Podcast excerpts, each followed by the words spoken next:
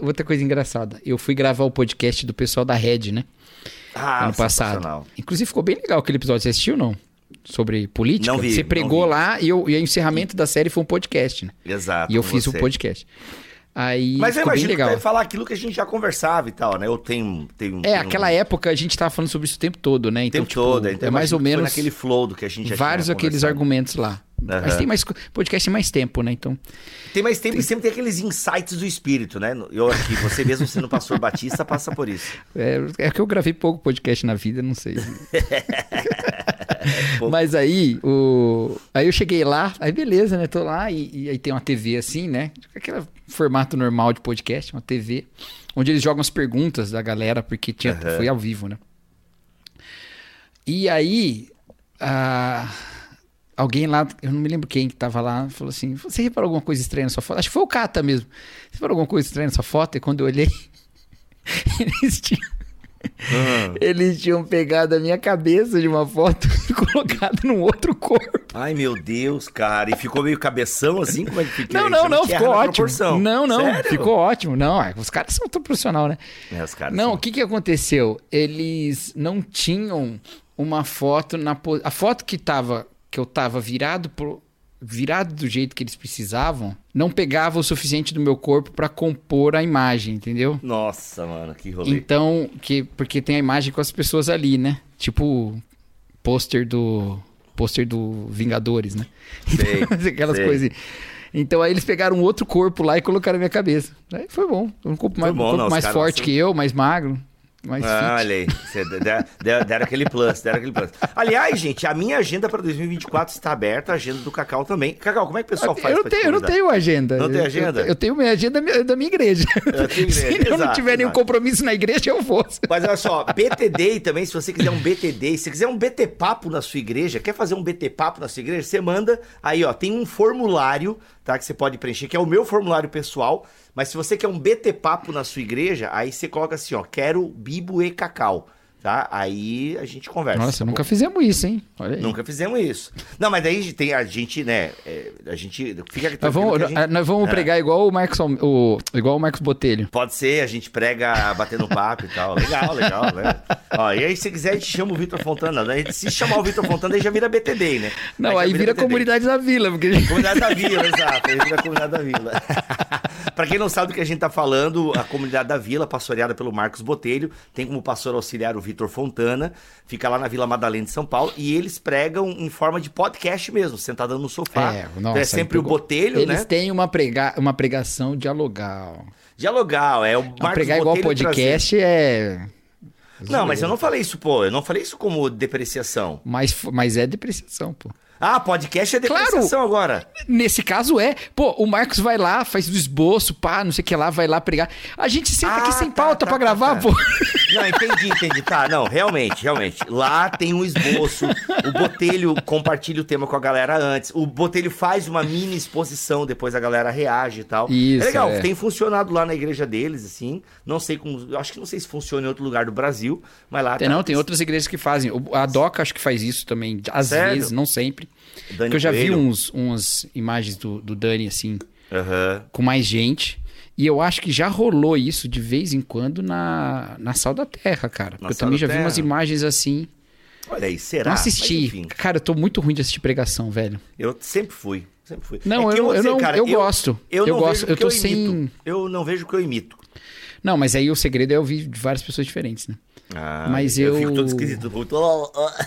O que, o que aconteceu é que. Aí imagina, né? Você ouve, você ouve do Marcos, aí você vai pregar e você fica conversando consigo mesmo, né? É, exato. Você faz o diálogo com você com você mesmo. Então, que tô é verdade, imitando? Bibo. Então você. É verdade. É. Quem que eu tô imitando aqui com essa biblinha? Ah, o Ed René. Olha aí, olha aí. Ó, pra Mas quem tá eu- procurando uma Bíblia Slim, Thomas Nelson tá me pagando, mas eles lançaram versões do Novo Testamento bem Slim e, tem, e eu pedi a versão com o Antigo Testamento também. Vou começar. Vou voltar Eu a adoro levar essa Bíblia. capa, sabia? É, também gosto. Eu tô pra comprar uma faz tempo já, mas eu. Essa aqui pode ser NVI, eu te mando uma. É NVI que eu quero. Tá, então Ah, tá então bom, eu quero. vou te mandar. Vou te mandar uma nova Beleza. NVI dessa, dessa capa aqui. Não, mas Tá eu bom. quero a Bíblia toda, não quero A Bíblia Testamento. toda. É que eu Ah, só tá, prego o. Novo Testamento, né? Daí Bibotalk apresenta BT Papo, uma conversa regada à Bíblia, teologia e risadas.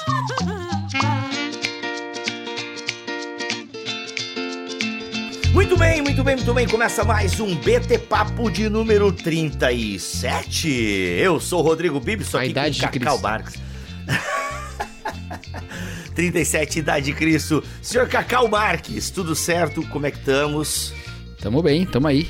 Daquele jeito, daquele jeito. Cacau Marques, pergunta de hoje para respondermos aqui neste BT Papo é o seguinte: a nossa querida seguidora, ela disse assim: Estou com o coração aflito diante desse cenário. O que fazer? Como melhorar?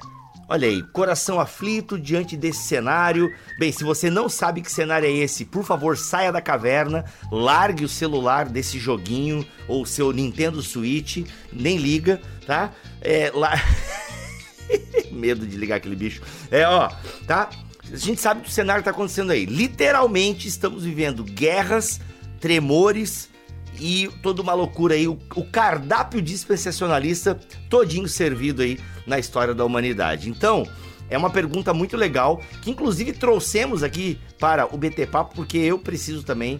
é, estou com o coração aflito. Já botei a música do Projeto Sola. Quando o coração estiver aflito, se lembre de quem ele é. Eu acho que eu cantei errado, mas enfim. Não, é isso mesmo. Olhe para a cruz. Não, aí você já errou. Errou, né? Mas fica a música aí, vamos botar o link pra você ouvir essa música que tem a ver com esse tema. Mas vamos lá. Já não vamos devagar muito, porque a gente já fez um programa passado só sobre divagações e por que filme cristão é ruim e qual é o lugar do testemunho na vida cristã. Nossa, foi maravilhoso aquele BT Papo aleatório. Mas vamos lá, Cacau.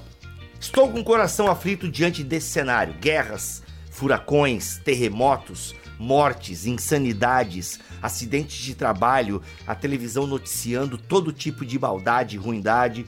Então, o que fazer? Como melhorar? Estou com o meu coração aflito diante deste cenário. E aí, senhor Cacau Marques, o que, que a gente faz? Senta e chora. Não, brincadeira. Olha, eu sei que tu falou brincando, Brincadeira. mas tem o momento de chorar mesmo. A primeira coisa que você vai fazer, já dou aqui a minha dica, né? As pastor. margens do Eufrates. É, a gente sentava e chorava. Tu falou brincando, mas eu acho que um primeiro passo, Cacau, é de fato É chorar. lamento, lamento. Lamentar, expressar a sua, o seu sentimento. Cara, eu, a- eu e minha esposa, a gente fala, a gente conversa assim, de vez em quando sobre o que tá acontecendo no mundo, entendeu? E às vezes eu levo pra ela uma. Quando aconteceu agora a guerra. Aí teve lá a notícia dos bebês e tal, enfim. Independente se a notícia do bebê é verdadeira ou foi é, ampliada, enfim, teve bebê decapitado nessa guerra, entendeu? E aí quando a gente conversa, pô, a gente se emociona, a gente chora. Então, no primeiro momento, é sentar e chorar mesmo. Entendeu? É, por exemplo, eu não posso ver nada que. é, cara, maldade com um inocente, velho, seja velho, ou se, tipo assim, a- aqui no sul tem muito velho agredido, tá ligado? O bandido vai lá roubar É? a velha Ah, tá. e agride a velha, sabe? E tipo, pô, mano, isso aí me dá um.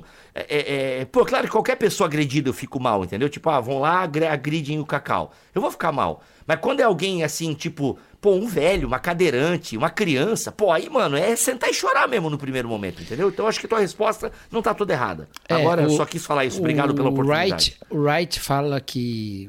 Naquele livro que ele escreveu sobre a pandemia, ele disse que o lamento é a postura cristã quando a gente não tem explicação, né? Meu Deus, que Então, coisa linda. Porque ele escreveu um artigo, é, os cristãos não têm resposta para a pandemia e nem deveriam. É um artigo que ele escreveu para o Guardian, algum, algum jornal inglês.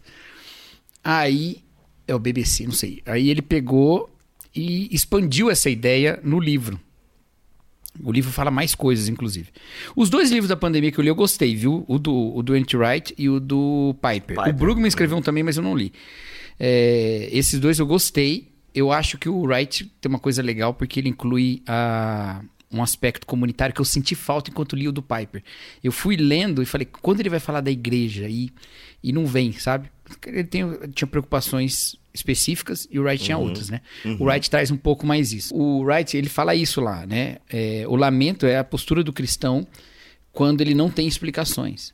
Porque é, é um... É um resignar-se de certa forma, é, mas é um, de se colocar no seu lugar, de que a gente não sabe todas as coisas, que a gente não consegue explicar impotência, tudo, né, cara? Impotência. De é reconhecer a lance. injustiça do mundo, a injustiça da vida, a violência do mundo, né? Uhum. Violência não só de seres humanos contra, violen- contra seres humanos, mas todos esses tipos de violência no sentido da, da, da vida, né? É, terremotos, por exemplo, né? Que não, não tem causa humana, né? É, mas é violento, né? Aquele filme do, do tsunami lá, né? Nunca assisti, 2012? inclusive, mas todo mundo. Não, não, não. Aquele. Nossa, é improvável, impossível. É, isso aí. Impo- Não, mano, não tem... é. Cara, eu vi só um pedacinho da cena. Cara, é, muito bem Então, feito, e cara. todo mundo que assistiu isso, esse filme, fala que é impressionante, né? Mas imagina que, o, que o, a vida real foi muito pior, né? É desesperador, mas enfim. É. é. Então, Causas isso tudo, naturais, assim, né? são essas, to- todas essas coisas que nos deixam, né, extasiados e que nos fazem pensar, às vezes, que não tem razão para esperança nenhuma, né? Mas, primeiro lugar, então, esse lamento, ele pode parecer só uma resignação diante da realidade, mas não é, tá? O lamento cristão, ele é uma humildade diante da nossa compreensão do mundo. É por isso que eu gosto da maneira como o Wright coloca. Porque ele está dizendo, a gente não tem explicação. Então, o lamento, ele também é uma postura humilde. É a hora que você fala, cara, eu não consigo entender tudo. Então, eu lamento, eu reclamo, eu, né? É, e aí pode também, né, jogar para Deus a sua reclamação, que ele aguenta, né? então, não precisa... O, o- tanto o Wright quanto o Tim Keller usam, usam o, Salmo, o Salmo 88, o Wright nesse livro, o Tim Keller numa pregação, que é o salmo que termina sem esperança, né? Já leu o Salmo 88? Cara, já li, O mas Salmo não lembro. 88 ele vai, vai, vai, vai, vai, e no final acaba assim, sem aquela parte do eu ainda o louvarei ou coisa do tipo. É o único A minha salmo Bíblia que. só tem o Novo Tem Testamento. no Testamento, né? Ele não tem essa parte, sabe? O Salmo 88 ele, é- ele é um dos salmos mais desesperados e desesperadores, assim. né? Caraca, ele acaba no seco. E aí, o, o Wright fala que, que ele ouviu de um professor. O Wright não, Keller fala que ele ouviu de um professor dele no seminário. é, que quando chega no fim do livro, você. No livro de. Desculpa, que quando você está lendo o livro de Jó e chega no fim do livro de Jó, você percebe que durante a história de Jó, ele fez várias orações como a do Salmo 88, né? Reclamando com Deus. Só que os- o livro de Jó fala que Jó não pecou com os lábios, né? Uhum. E lança um monte de, de é, juízos sobre os amigos dele, que na verdade passaram o livro inteiro tentando defender Deus, né? Exato. E aí ele fala assim: por que, que Deus não não achou ruim Jó falar todas essas coisas? E a resposta é porque ele falou pra Deus. Lamentar diante de Deus não é um problema. Isso não é murmuração, gente. Isso aí é ir a Deus e levar a sua incompreensão da realidade. Mas, né? Cacau, aí eu vou te fazer a pergunta que está aí agora borbulhando na cabeça dos nossos web espectadores. Quando o lamento vira murmuração? Porque pode rolar, hein? Pode rolar esse lamento virar uma murmuração. Ou seja, eu entendi o que você falou. Deus aguenta a nossa angústia, a nossa incompreensão, a nossa raiva, a nossa ira, enfim. Deus aguenta isso. E isso é maravilhoso. Mas existe algum. Como é que eu, eu, eu vou sondar também quando de fato esse lamento vai virar uma amargura contra Deus e, consequentemente, uma murmuração, vai virar uma. Qual é a palavra Eu que acho. você usou? É, talvez a ordem não seja essa, tá? Talvez vira murmura. não. Primeiro, que eu acho que não é, não é uma sequência, tá? Existe o lamento e a murmuração. São coisas diferentes, não são sequenciais. Mas eu acho que a murmuração vem antes da amargura. Você começa murmurando e, e de tanto murmurar você se fica instala. amargurado. Exato, É. exato. Mas pensando acho que- nisso. É, eu acho que são de naturezas diferentes, o lamento e a murmuração. Eles não caminham no mesmo sentido. E aqui eu não estou fazendo uma questão de palavra, semântica, se na Uhum. Bíblia é uma mesma palavra, outra palavra, porque eu nem sei isso. Não fiz esse estudo, né? Mas tem uma coisa que a gente pode notar. Quando o povo no deserto murmura, e Deus às vezes responde a murmuração dele, falando, ah, esse povo também, mas eu vou dar o que eles pedem, né? Mas às vezes ele se ira. Qual é a diferença dessa situação desse povo para a situação de Jó? Para pegar um exemplo só de lamento. A diferença é que Jó não tinha resposta e o povo tinha. Entendeu? Jó, ele estava sem compreender. Da incompreensão vem o lamento. Mas o povo compreendeu. Ele só não queria. Ele só estava insatisfeito com Deus mesmo. Né? Uhum, Entendeu? Uhum, eu preferia os alhos do Egito. Eu preferia lá. Olha só, esse Deus me trouxe para morrer no deserto, né? Entendeu? Uhum. Eles não estavam falando assim, Senhor, nos salve. Ou então, Senhor, como, né? Ou, ou, mesmo como os discípulos no barco, né? Não se importa que morramos, né? Exato, exato. Ali, os discípulos, eles não estavam preferindo um caminho alternativo àquele que Deus deu. Essa é a murmuração é quando você está no caminho da obediência e nos desafios do caminho da obediência, você começa, era melhor ser desobediente, entendeu? O lamentador, né? Não sei se tem o, o lamentório, o lamentoso, ele não. Lamentoso não, é, lamentador. O queixoso, vai. né? O, queixoso. o lamentoso, ele não.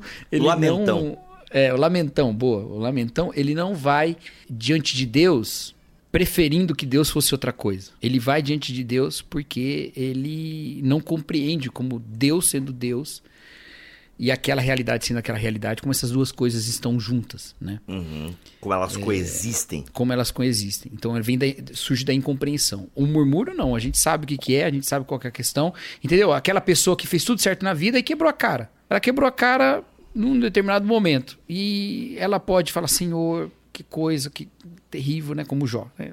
Senhor, eu não sei. Como é que. E pode trazer palavras pesadas, né? Que negócio. É, né?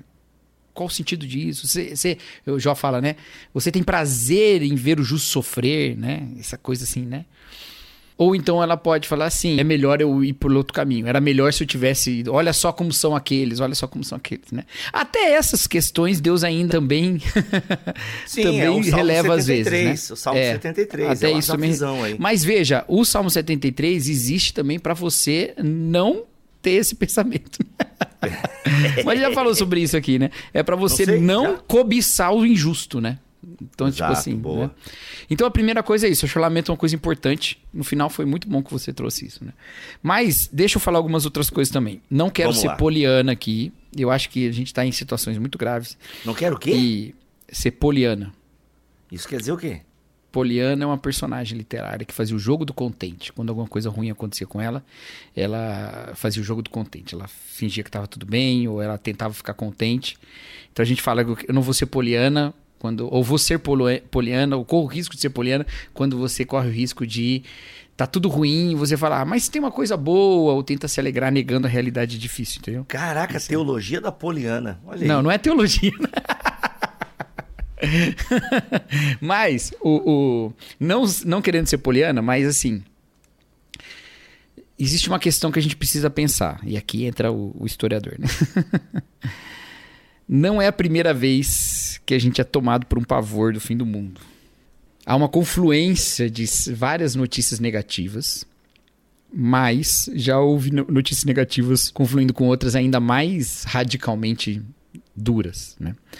Por exemplo, no período ali da Primeira Guerra Mundial, depois, você tem um período de uma certa alegria e entusiasmo logo após a Primeira Guerra Mundial, mas depois já vem a crise econômica. Da crise econômica vem depois uma série de eventos ruins em vários lugares do mundo, e aí depois vem a Segunda Guerra Mundial. Naquele momento, a gente se depara com uma mortandade assim absurda, separada entre uma guerra e outra por duas décadas, menos de duas décadas. E depois disso veio a Guerra Fria. E a Guerra Fria é todo mundo esperando qualquer momento o mundo acabar queimado por bombas atômicas, entendeu?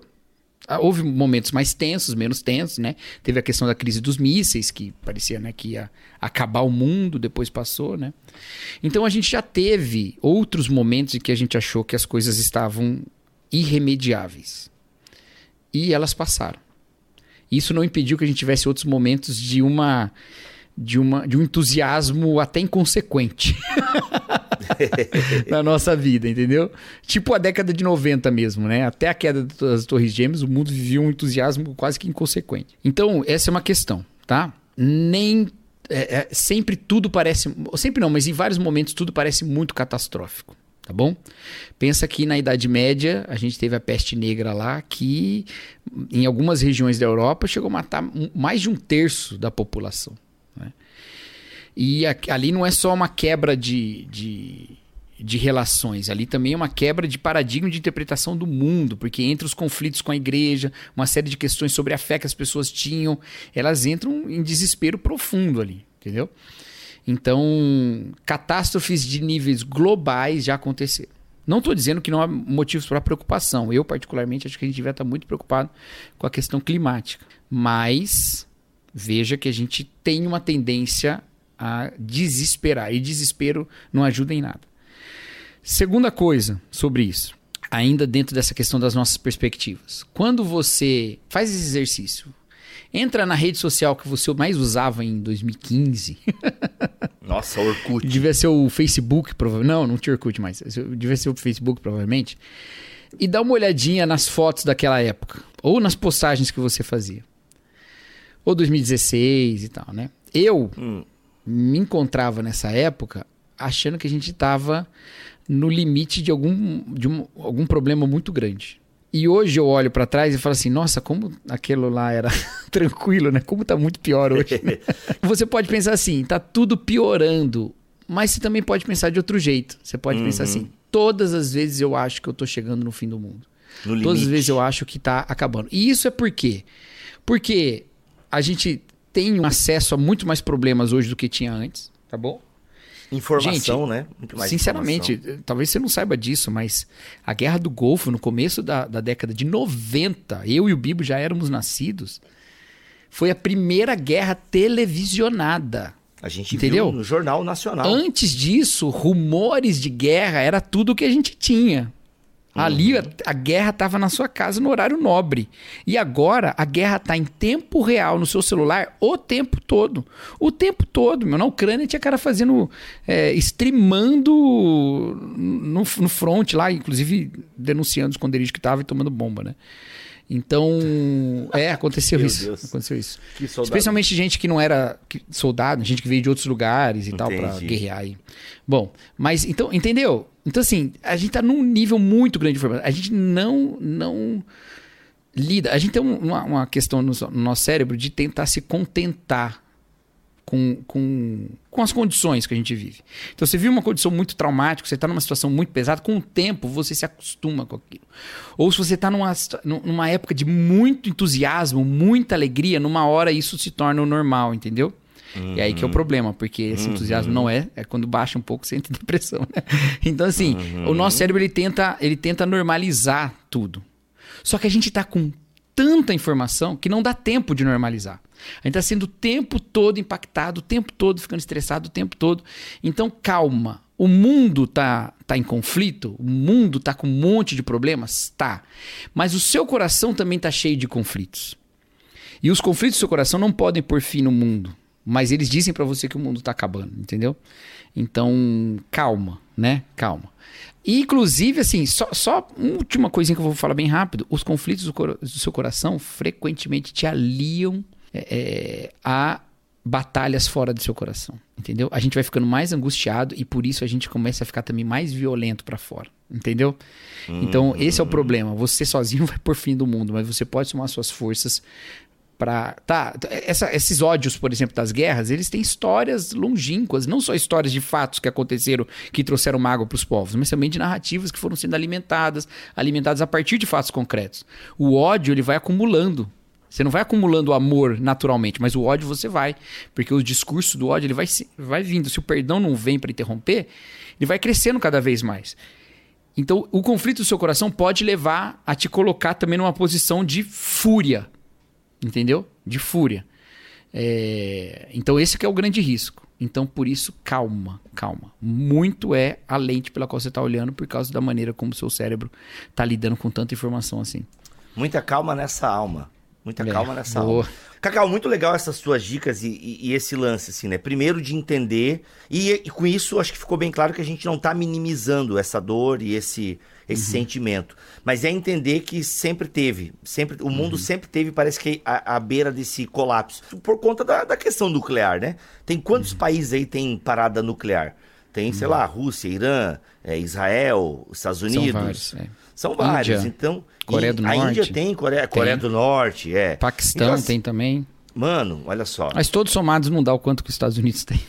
Então. Não sei, acho que a Rússia tem também. A a Rússia e os Estados A Unidos são os Rússia deve mais ter têm, né? bastante também, cara. Então, assim, isso é fato, gente. Se começa a dar um rolê, por exemplo, agora a Rússia se estranhando com os Estados Unidos e tal. A então, de fato, de fato, o mundo, ele tá, assim, meio que parece à beira de um colapso já tem um tempo. Tá, já tem um tempo que o mundo tá um pouco à beira do colapso. Então, a primeira coisa é isso. A gente tá com essa sensação mesmo de fim de mundo. Eu lembro que na virada do anos 2000 teve isso. Uhum. Ah, eu lembro que 2012 veio de novo isso por conta do calendário maia. Ah, tem também um outro É. fator. Deixa É que essas colocar um coisas não vêm aqui. validadas pela imprensa oficial, né? Não vem validado, Por mas isso- é como, é. ela, como é cristã que nos acompanha, então tem- é o elemento que Vem validado por agora. pastor. é validado por pastores. E a gente vê muita gente hoje com milhões de seguidores com essa escatologia de jornal, entendeu? Com essa escatologia Uhum. muito panfletária, que tá olhando para cada desgraça no mundo, querendo achar um paralelo e um versículo em Apocalipse, Sofonias ou Daniel, entendeu? Então, assim, a gente tem que tomar muito cuidado também com as fontes teológicas que nós nos alimentamos, porque elas, ao invés de nos dar esperança, vão aumentar o nosso desespero. É. Entende? Então é muito legal também, primeiro, a gente saber que isso está acontecendo. E isso acontece, galera, desde que Jesus, eh, desde que o mundo é mundo, acontece. Desde que o mundo tá? é Desde que Caim matou Abel, a coisa não melhorou, tá? Uhum. Então, assim, é, é- é ter esse entendimento também. E, outra, E você sabe, vi- inclusive, que Caim matar Abel foi a maior guerra da, da história, né? Que morreu 25% da população mundial. 25% da população. É, é um dado. É, um, é contra dados, né? Isso é um dado, isso é um dado claro. Mas esse é o lance. Então, cuidar também com o tipo de teologia que a gente consome, porque ela nos deixa muito mais aflitos e É. desesperados, né? Sendo que a função do Apocalipse sempre foi trazer Perfeito. esperança, né? E perseverança. Isso. Então é muito importante ter essa leitura correta de Apocalipse, não como Ah, um alerta para o fim do mundo, mas como a esperança daquele que governa o mundo e venceu. Inclusive, deixa eu falar uma coisa que eu acho que é um problema da nossa leitura de Apocalipse aqui. Manda. Se João escrevesse as cartas do Apocalipse hoje Hum, e fossem cartas, não fosse um post no Medium ou um, que ninguém ia ler, né? Já ia começar um- por aí, se fosse ou uma mídia. newsletter. Ó, sabe que eu tenho um engajamento qualificado no Medium. Não muito intenso, realmente, mas qualificado, Aham. cara. Eu gosto do Medium. Isso é bom, eu, isso é eu bom. tô escrevendo muito pouco no Medium, mas eu gosto. Mas, deixa eu falar uma coisa. Se João escrevesse cartas do Apocalipse hoje, Hum. fosse cartas mesmo, em papel, a igreja brasileira não receberia nenhuma. Tá? Pra onde que João ia mandar essa carta? Ele ia mandar pros crentes da China, pros crentes da Coreia do Norte, pros crentes da Palestina e de Israel.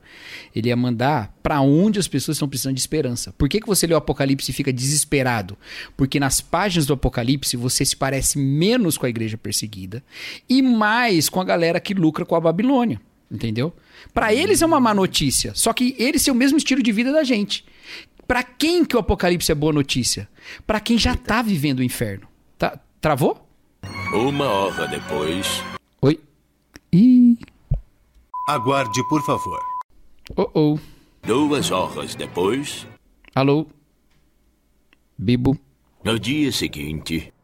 E aí, tudo bem? Deu uma pausa da gravação ali, né? Pois bem, a gente teve um problema na gravação desse BT Papo, aí mas no outro dia a gente voltou pra gravar a parte final. Calma que o Cacau vai explicar com mais detalhes o que ele acabou de dizer aqui. Mas já que deu essa pausa, deixa eu compartilhar com vocês uma coisa muito legal que aconteceu no Ministério Bibotalk. Nós acabamos de lançar a coleção Teologia para todos, uma coleção que eu idealizei para popularizar a boa teologia e com livros com preço acessível, galera. A minha condição para Thomas Nelson, é, gente, eu quero livros bons e essa parte pode deixar que eu cuido, eu vou fazer a curadoria, vou convidar gente boa para escrever sobre perguntas que eu acho importante a igreja ter uma resposta bacana, bíblica. E aí o que acontece? Mas eu preciso da parte de vocês. É bonito, que o livro seja bonito e que ele seja barato. A Thomas Nelson aceitou o desafio e a gente lançou essa coleção, galera. Olha só, inclusive eu tô com um lançamento aí exclusivo no site da Thomas Nelson. Até o dia 31 de outubro, você tem só no site da Thomas Nelson. E ainda você aplica o cupom BIBO5 e ganha 5% de desconto. Se você comprar dois kits, você já tem frete grátis para todo o território nacional. Põe na Rafa, põe na Rafa a tela, eu sempre erro, né, Rafa? Mas deixa agora o pessoal ver que eu sou mortal e que eu erro bastante. Ô, Rafa, põe na tela aí a capa desse kit maravilhoso, dessa coleção. Vai vir outros livros ainda, mas a gente arrancou a coleção aí com Pedro Pamplona falando sobre Trindade e com a Vicky falando sobre o ministério pastoral feminino. E eu falando sobre a importância de se estudar a Bíblia, de se estudar a teologia. Olha só que lindo, gente. E olha só, você tá tendo alguma semelhança aí? As capas lembram o BTcast, né? Por quê? Porque quem tá fazendo todo o design gráfico é as ilustrações do Guilherme Met e com o design da HB. Então, gente, tá. sens- Ou seja, você não reconheceu esses nomes? A mesma turma que trabalhou no meu livro, O Deus que Destrói Sonhos. Então, tá uma coleção incrível, bom, bonito e barato. Então aproveita, tá? Bibo, eu não quero comprar o kit. Eu quero comprar só o livro do Pedro. Eu quero comprar só o livro da Vicky. Beleza, põe o livro que você quer no carrinho, escolhe algum outro livro da Thomas Nelson Brasil e, passando de 100 reais, você tem o frete grátis para todo o território nacional. Bibo, e o cupom Bibo5? Pode aplicar, mas se você aplicar o cupom e dar menos de 100 reais, aí o frete não sai grátis. Então, você pode aplicar o cupom, mas coloca que tem que passar de 100 reais. Mas olha só, exclusividade até o dia da reforma. Até o dia 31 de outubro, é só no site da Thomas. Mas tem todo o mês de novembro. Você está vendo esse vídeo aqui agora em novembro? Até o dia 30 de novembro, que é dia do teólogo, você pode fazer essa compra no site da Thomas Nelson, aplicar o cupom BIBO5 e ter esse 5% de desconto. Tem que ser pelo meu link aqui embaixo, tá bom, gente? Então até o dia 30 de novembro tá valendo o cupom BIBO5 e, claro, frete grátis para todo o território nacional se a sua compra for acima de 100 reais tá bom? Aproveita, gente. E outra, só autores nacionais, tá bom? Só autores nacionais. Então, valorize a coleção Teologia para Todos, porque se essa primeira leva der bom, a gente tem mais três levas preparadas. Conto com vocês. Opa, opa, travei, travei, destravei e voltamos com nova roupa. Olha aí, ó. Voltamos com nova roupa, com nova iluminação. Gente, acontece caiu a internet naquele dia, não conseguimos gravar no mesmo dia, mas o conteúdo tava tão bom, o Cacau tava num flow tão ba... Não, o Cacau tá no Bibotalk, né? Mas... mas a gente, não, não vamos perder o que a gente já gravou, vamos usar, porque são 40 minutos bem preciosos. Aí a gente conseguiu gravar agora, mas tá com nova roupa, novo cenário. E Cacau, já que deu uma quebra, porque a última fala tua, antes de travar, é que no Apocalipse a gente tá se identi- né? No fundo a gente fica chateado com o Apocalipse porque a gente se identifica mais com a Babilônia do que com os crentes perseguidos. Forte essa tua fala. E você iria explicar logo em seguida. Aí veio o anticristo e cortou o sinal da minha internet. Vamos lá então, senhor Cacau. A sua última frase antes do travamento que o Tranca Byte operou aqui nessa gravação foi sobre isso que no fundo a gente fica, olha para o apocalipse com ares de tragédia e com ares muito preocupantes, porque no fundo nos identificamos mais com. Aliás, a gente não se identifica, né? A gente nem se percebe, nem se enxerga. Mas no fundo, segundo a sua visão, a gente está mais para os babilônicos, para os opressores, do que para os oprimidos. Queria entender um pouquinho mais dessa tua fala. É, é, é, é o seguinte: Apocalipse não é escrito para igrejas do tipo das nossas. Uhum, É isso. escrito para Você... igrejas no mundo em que é, a perseguição aumenta, em que as pessoas estão, né? É difícil viver pela fé, é difícil. é, Você tem uma série de preços a se pagar para viver dessa maneira. Há lugares no mundo hoje que estão assim também, não é o nosso caso no momento. E é, as consequências dessa, dessa oposição, elas são consequências que envolvem o estilo de vida, que envolvem os aspectos sociais e econômicos, né?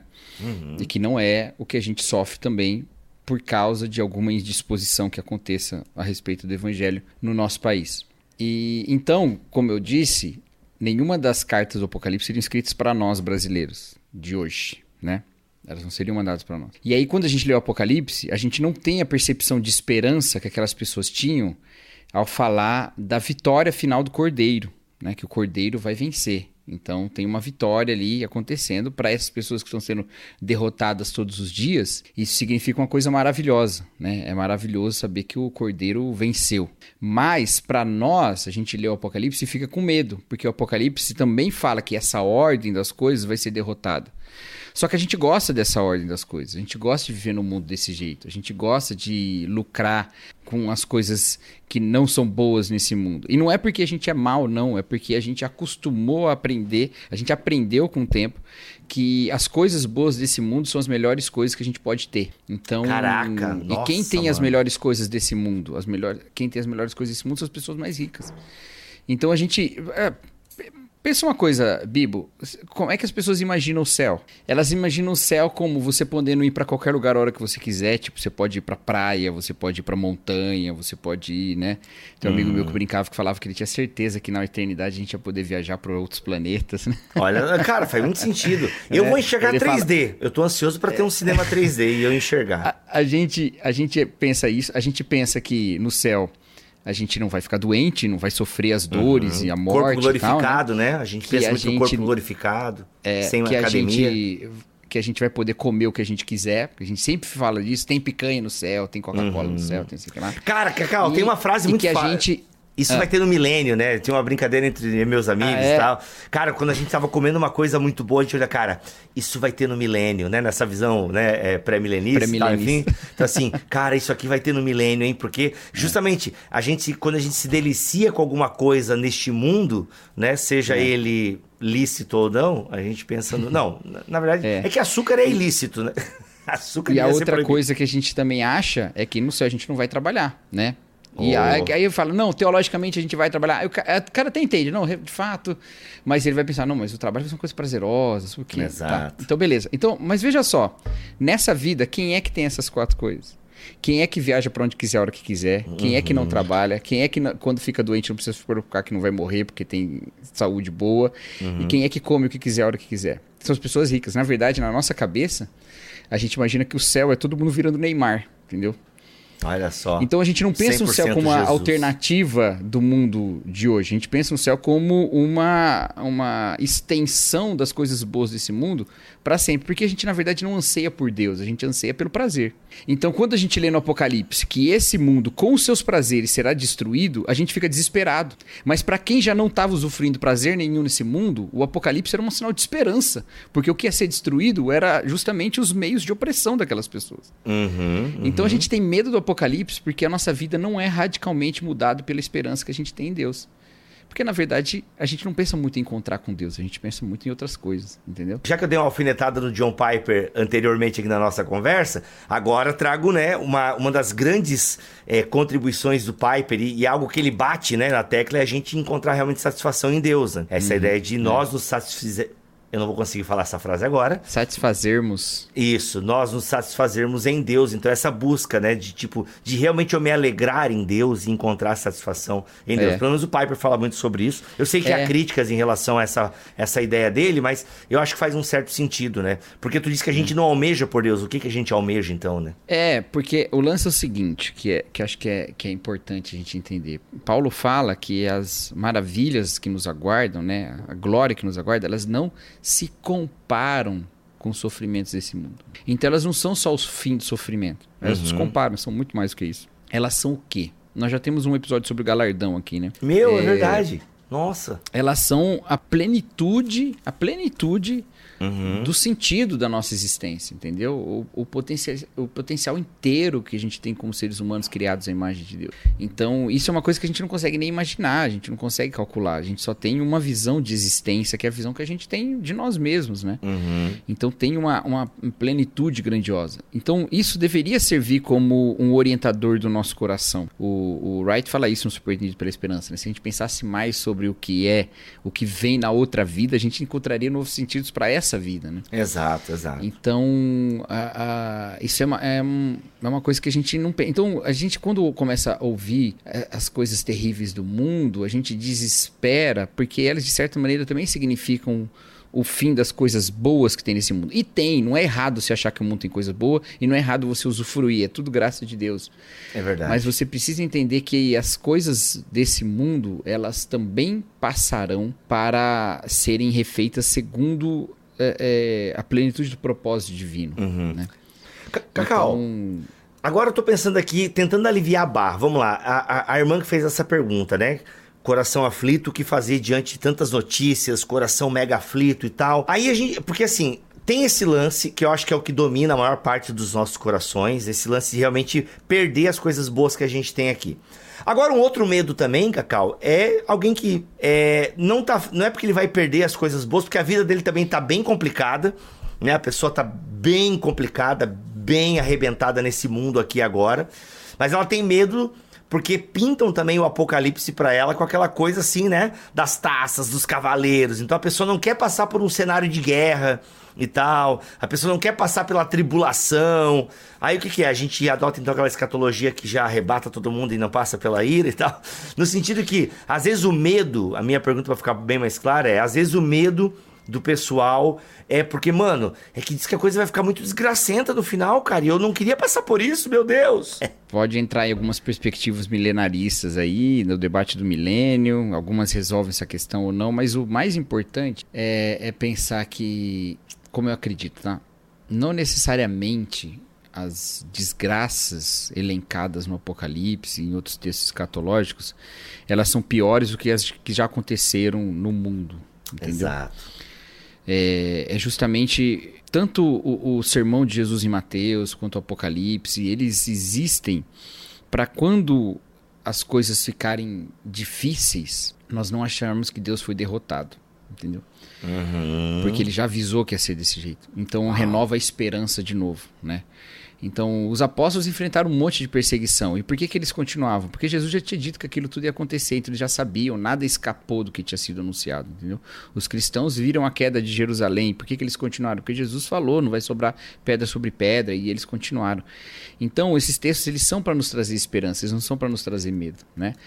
E da mesma maneira, as notícias péssimas do mundo, e elas me deixam aflitos também, Bibo. Eu, não, eu tô parecendo que um cara gelado, impassível, elas me deixam aflitos também. Mas geralmente, é o que a gente falou, a gente está com a cabeça muito cheia de informação, mais do que a gente consegue lidar. A gente é, tem também uma, uma, certa cultura, um certo, um certo mercado de, de desgraça na, na, economia das informações. Não é nem não é nem porque os divulgadores de notícias são mal, mal, mal intencionados, não é nada disso, tá? É simplesmente porque existe um senso entre nós de que saber das coisas péssimas que acontecem no mundo nos dará uma mais segurança. Então a gente acredita que isso é muito importante, a gente saber de tudo isso. Então, como é muito importante, a gente está ávido para saber. Como a gente está ávido para saber, vai ter gente ávida para nos informar, entendeu? Uhum. Quando a gente acha coisas que a gente acha menos importante, a gente vai ter menos informações sobre isso. Porque quando divulgar isso não vai repercutir tanto. Porque tem informação sobre tudo, tem sobre tudo. Sabe a galera que fala assim, pá, isso aqui a Globo não mostra. Às vezes a Globo mostrou, às vezes a internet mostrou, às vezes um monte. Ninguém tá falando. Não, com certeza tem alguém falando. Com certeza tem alguém falando. Ninguém tá falando é mentira. Só que isso não repercutiu. Então é menos do que ninguém está falando e ninguém está ouvindo e por isso tem pouca gente falando. Porque se, todo, se mais gente tivesse ouvindo, estaria mais gente falando. Entendeu? Uhum. Mas ninguém está ouvindo. Então, aí a gente quer ouvir tudo que né, nos toca. Aí a gente vai. Então, a gente ouve aquilo que é ruim, aí aumenta quem fala daquilo. Por quê? Porque ele está vendendo informação, está vendendo engajamento, então a gente está pegando isso. Então, assim, ninguém está mal intencionado nessa história. Todo mundo quer fazer o bem. Só que a gente cai num, numa parada de ser consumido por isso tudo, entendeu? Então a gente precisa saber. vou contar uma experiência pessoal aqui, viu? Que foi muito marcante para minha vida. Quando a pandemia estourou, é, eu imaginei que, como muita gente, imaginei que ia durar um mês no máximo, né? Então falei assim, 15 dias, né? Eu anunciei na igreja, vamos ficar 15 dias aqui sem, sem reuniões, sem nada. Ai, é, mas, mas eu sabia que não ia durar 15 dias, eu sabia que ia durar um pouco mais. Mas assim, eu não esperava que ia ser muito mais que isso, né? Aí, beleza, 15 dias tal, beleza, tá. Quando eu fui tomado pela convicção de que aquilo estava ainda numa curva ascendente, ainda muito no comecinho, eu fui tomado por um desespero, Bill eu fiquei muito mal, muito, muito deprimido, muito assim, sabe? Só que eu assistia televisão, cara, o dia inteiro, eu acho. O dia inteiro exagero, mas eu via muito. Porque assim, tinha... eu sou professor e pastor. Os cultos acabaram, a escola não tava mais. A gente teve férias aquele período para tentar, né, ver se passava, a gente podia revoltar a reunir. Cara, do nada, eu fiquei sem ter muita coisa para fazer, entendeu? então eu ligava para os irmãos, mas aqui também tem um certo tempo que você consegue fazer isso, isso não, não dura muito e tal. E, e aí, cara, televisão, televisão, televisão. Eu passava, cara. Era plantão da, plantão da Covid na Globo, aí Globo News, CNN, eu ficava assim, pá, pá, pá, pá, pá. E, e fui ficando pior, pior, pior, porque não tinha nenhuma notícia boa. Aí a Nath veio e falou assim: Ei, chega, acabou, desliga isso aí. Olha Mas, aí. cara, eu, sabe o que, que eu pensava? Eu pensava assim, não adianta eu desligar. Se eu desligar, vai continuar acontecendo, né? Então, aqui. Qual, qual mal tem de eu me informar, né? É, qual mal? E, aí, cara, eu não conseguia. E eu não conseguia de jeito nenhum, cara. Aí Caramba. a Nath veio uma hora e ela tava trabalhando home office, né? E ela trabalha numa farmacêutica. Aí ela veio uma hora com uma, uma notícia que dava uma certa esperancinha na época, assim, que logo depois a gente já viu que não tinha nada a ver. Mas no começo, quando começou aqueles negócios lá da, da cloroquina e tal, o, o cara que deu essa notícia era um cara que era Nobel de Medicina, né? Então, tipo, o francês lá. Então, no, prim- no primeiro dia, todo mundo achou que, pô, agora sim, né? Até o, até o Atila falou assim, ó, gente, tomara, né? Mas vamos ver, né? Tal. E, aqui, e ela veio me contar que a, a empresa que ela trabalha estava disponibilizando um monte de coisa gratuita para fazer teste. Não, estou disponibilizando para os laboratórios fazerem teste e tal. E eu fiquei, pô, né? Aí aquilo, cara, automaticamente me aliviou. Mas não demorou muito para aquilo, aquela esperança sumir, né? Mas essa, essa, esper- essa experiência de ir do, do desespero para esperança assim, em segundos e depois rapidamente cair de novo, ela me fez parar pra pensar e eu, eu pensei assim: é, por que, que eu não consigo parar de ir atrás de notícia? Por que, que eu não consigo parar de ir atrás de notícia? E aí eu percebi que eu não conseguia ir a- parar de ir atrás de notícia porque eu tava procurando uma boa notícia. Entendeu? Eu tava em Caraca. o tempo todo, porque minha única esperança é que uma boa notícia chegava. Como é que eu sei disso? Porque quando chegou alguma coisa que parecia uma boa notícia, eu fiquei feliz, entendeu? Então eu ficava o tempo todo assistindo notícia pra ver se alguma boa notícia chegava. E eu acabei de falar que as boas notícias são mínimas, né? Aí, rapidamente veio na minha cabeça, né? Eu tenho uma boa notícia. Eita, garoto. É. Eu tenho uma boa notícia. E eu preciso que essa boa notícia não seja obscurecida pelas más notícias da realidade presente. Eu preciso entender que tem uma boa notícia que continua de pé.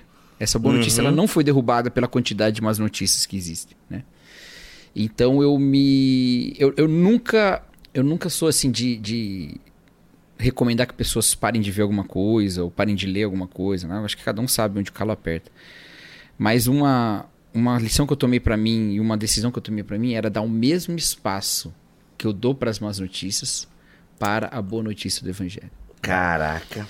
Então, me apegar ao evangelho, me apegar à palavra de Deus, me apegar às promessas de Jesus Cristo, do- com a mesma ênfase, com a mesma intensidade que eu é, tava, ou mais intensamente, inclusive, né? Uhum. do que eu tava me apegando ali às notícias que velhas, né?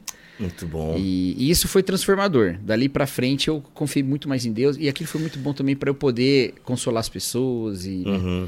Ô, Cacau, caminho, né? deixa eu te falar um negócio. O Edson Bruno, pra quem não sabe, é o cara que faz a vinheta do BTcast. Começa agora o BTcast. BT Edson Cast. Bruno é, é o meu grande mestre na Teologia comunicação. É o nosso esporte. É, o Edson Bruno é o cara que criou a Rádio 107 aqui em Joinville e tal. Foi o cara que me deu a oportunidade, me deu várias dicas de rádio e tal. E tem aquela voz maravilhosa. E ele tem um programa de notícias chamado Giro 180, né? Ou seja, onde ele em 180 segundos ele dá as notícias que tá rolando no dia, na semana ali e tal, né? Aí eu acho que é isso, é Giro 180, 180 segundos, que não sei quantos minutos dá. Aí fica dá dois minutos, sei lá. É aí o que acontece. E é legal que ele dá- 180 são 3 minutos. Três minutos? É, então três são vezes três 60, minutos. É, 180. então ele por três minutos ele dá notícias e esse bloco ele acontecia ao longo da programação da rádio.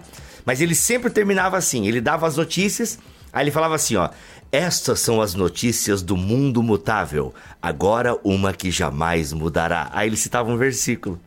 Olha aí, tem a ver, né? Tem a ver, lembrei. Tem, tem, tem. tem a ver. Exatamente. É muito bom, Então, cara. Ele dá... é, Ah, E isso foi muito importante pra mim, cara. Isso foi muito Uhum. importante mesmo, assim. E é, eu me lembrei de Noé muito nessa época, assim, sabe? Que, tipo, Uhum.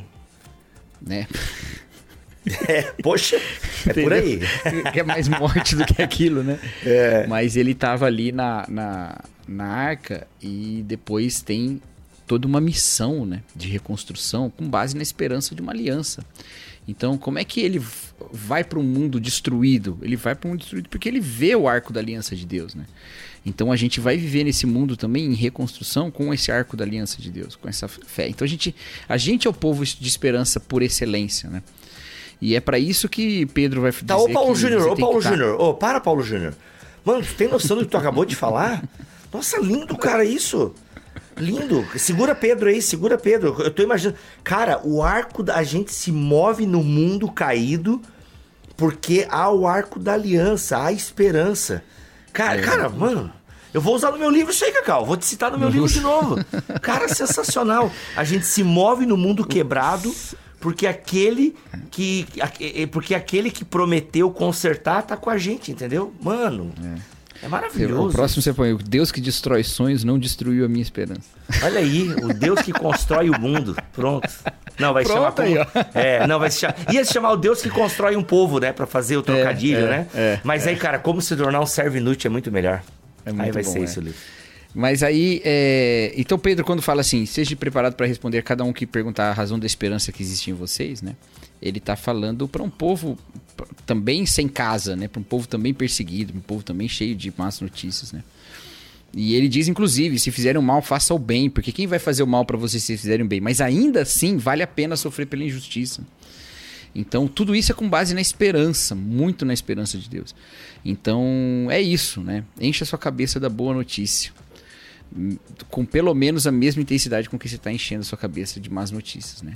Deus não Muito perdeu o controle bom. da história, Deus continua nos usando como seu povo, Deus continua nos impulsionando a fazer a obra dele, e quanto mais gente sofrendo tem, mais oportunidades tem de você ser alívio. Então, como você tem esperança, você leva esperança para quem não tem. né? Cacauzeira, tamo together. Semana que vem mais um BT Papo, se Deus quiser e assim permitir. Terça-feira tem o BT Cast, nosso podcast com mais gente tratando de vários temas. E toda sexta-feira tem o BT Papo. Esperamos vocês, hein?